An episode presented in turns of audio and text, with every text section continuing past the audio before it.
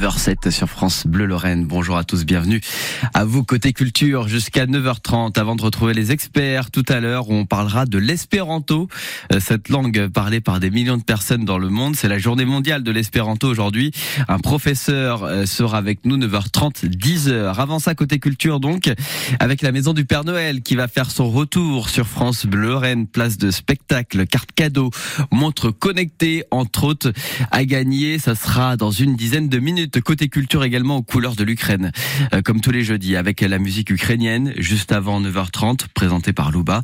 Et Louba, on la retrouve euh, tout de suite. C'est dans les yeux de Louba, avec la voix ukrainienne de France Bleu Lorraine, qui va à la rencontre de ses compatriotes en Moselle. Ce matin, c'était c'est Olena euh, de Mont-Saint-Martin qui est au micro de Louba. Elle se souvient de son dernier jour en Ukraine. Elle est venue en, en Lorraine parce que sa famille, qui est mariée avec un Français, habite ici. Bonjour Olena, je suis contente de rencontrer une Ukrainienne à Moselle. Où vous êtes-vous installée? À Metz? Non, nous habitons à Mont-Saint-Martin, c'est non loin de Longwy, près de la frontière luxembourgeoise. Comment avez-vous pris cette décision de venir en France Parce que ma fille habite ici, elle est mariée avec un Français. Elle m'a dit tout de suite de venir ici. En ce sens, j'ai eu de la chance. Je connaissais dès le début le point final de mon itinéraire.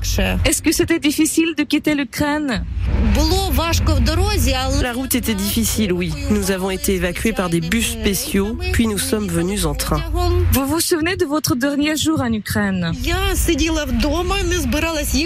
J'étais chez moi, je voulais pas partir même si ma fille insistait. Mais après la septième alarme aérienne pendant une nuit, je me suis dit, c'est assez, j'en peux plus. Et j'ai commencé à faire ma valise. Vite, vite, je ne savais pas ce que je devais prendre. Et je ne sais pas pourquoi, il me semblait que le plus important c'était de prendre des chaussettes. J'avais peur d'oublier des chaussettes. Je courais, je cherchais des papiers.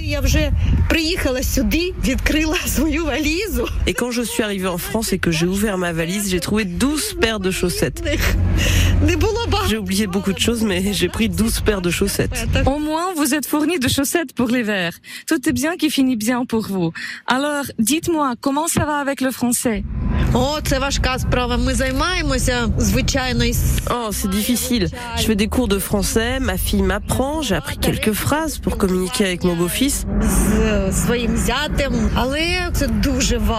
Mais le français, c'est très difficile. C'est très difficile, surtout quand tu n'as plus 20 ans. Mais j'apprends. Il y a le centre social à Mont-Saint-Martin où j'apprends le français. C'est super que vous faites des efforts. Bon courage pour cette année scolaire.